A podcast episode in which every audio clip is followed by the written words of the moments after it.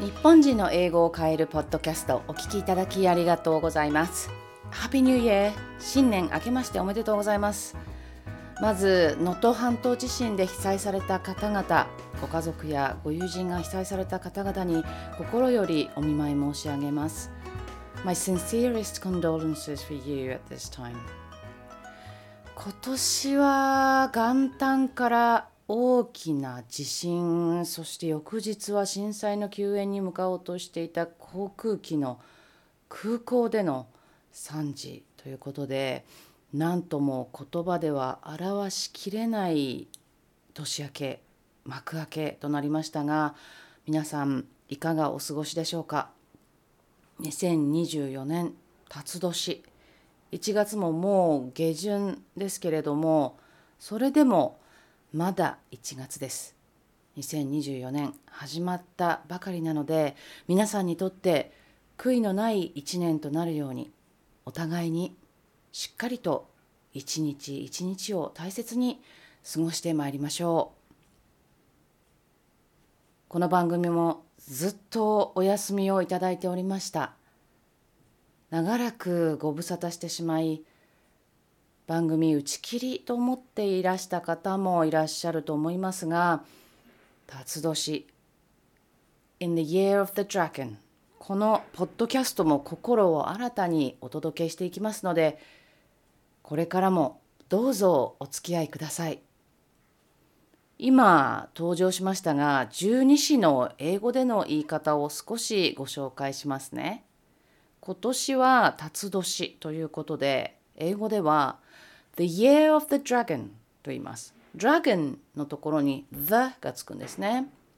で、来年はというと、見年、蛇年ですね。なので、The Year of the Snake になります。で、昨年はというと、うさぎ年、う年ですから、The Year of the Rabbit。The Year of the Rabbit という人と、The Year of the Hare という時もありますね。この hair って何っていう感じなんですけれど髪の毛の hair と同じ発音なんですが綴りがちょっと違います。髪の毛の hair は HAIR じゃないですか。ですがこのうさぎの方の hair っていうのは HARE なんですね。でも発音は髪の毛の hair と全く同じです。で意味的にどう違うかっていうと通常は野うさぎのことを「へ」っていうことが多いですね。で野うさぎといえばヨークシャーの家の近くで散歩していたところ大きな大きな野うさぎに遭遇したことがあります。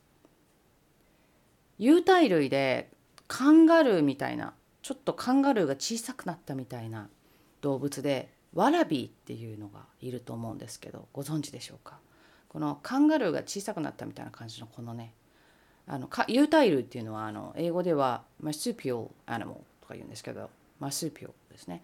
このワラビーズのあんな感じのあのぐらい大きいウサギに出くわしたことがあるんですよ。田舎道を散歩して歩いていたらですね向こう側からぴょんぴょんぴょんってやってきたんですよ。もう本当にカンガルーかと思いましたね。いやカンガルーも私間近で見たことがあってもともと大きいですけれどもでも本当にワラビーぐらい大きいかなっていうようなウサギで向こうもこちらを見てびっくりしてましたね。なのでその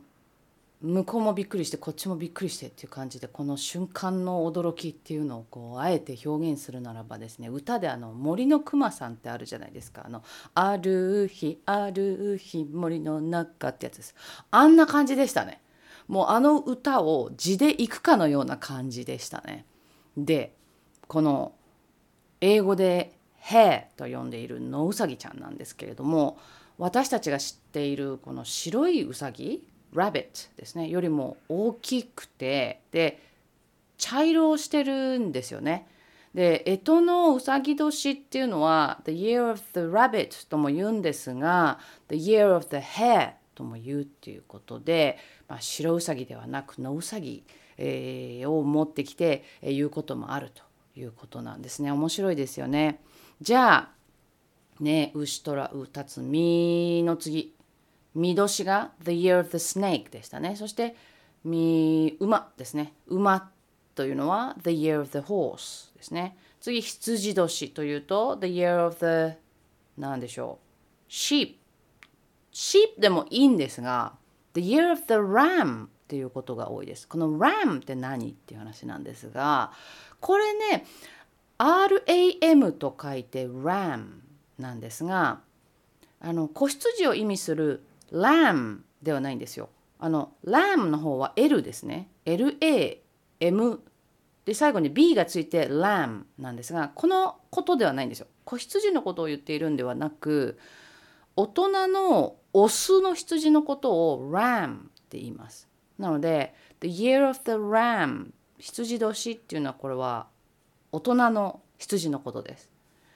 でちなみに大人のメスはっていうと You っていうんですね。聞いたことがある方もいらっしゃると思いますしいや初めてとおっしゃる方もいらっしゃるかなと思います。すごく知られているというかあのよく耳にする単語ではないですね。じゃあこの綴りはというと大人のメスの羊の U はですね EWE と書いて you あのあなたという意味の YOU の you と同じ発音なんですね。綴りが違います。なので当然単語が違うんですけれども発音は同じです。で続いてですね。皆さんに少しご報告があります。私この収録は日本でしておりましてなぜかというとかねてから皆さんにえー、っとですねうんイギリス皆さんに言ってなかったかなイギリスと日本の2拠点で生活をすることを実は考えていたんですね。で考えていたんですがその途中でコロナがあったので保留になっていたんですよね。もうさすがに社会的にはコロナは収束したと言えるかと思いますけれどもコロナの収束を受けて保留にしていたイギリスと日本の2拠点生活を実行に移すことにしました。そんなわけでこの年末年始私は日本で過ごしたんですね。で世の中も通常勤務に戻られているかと思います。もう1月も下旬ですからね。で収録している今日は土のと実の日だったんですけれども朝近所の弁天様にお参りしてきました。その神社までは歩いていったんですけれども歩きならではの発見がありました。路地裏とか裏道とか普段通らないところにいろいろ発見がありました。変わった形の玄関のお家とか昔から好きだったこう飲食店の支店があったり名所旧跡があっってその案内板があったり近所を散歩して普段とは違うルートで行くだけで少し違うエリアに行くとかそういうこう少し変えるだけで新しい世界っていうのが広がっているものですね。というわけで今年辰年は The Year of the Dragon ということで勢いよくいきましょう。最後までお聴きいただきましてありがとうございました。それではまた次回お会いいたしましょう。See you in the next episode.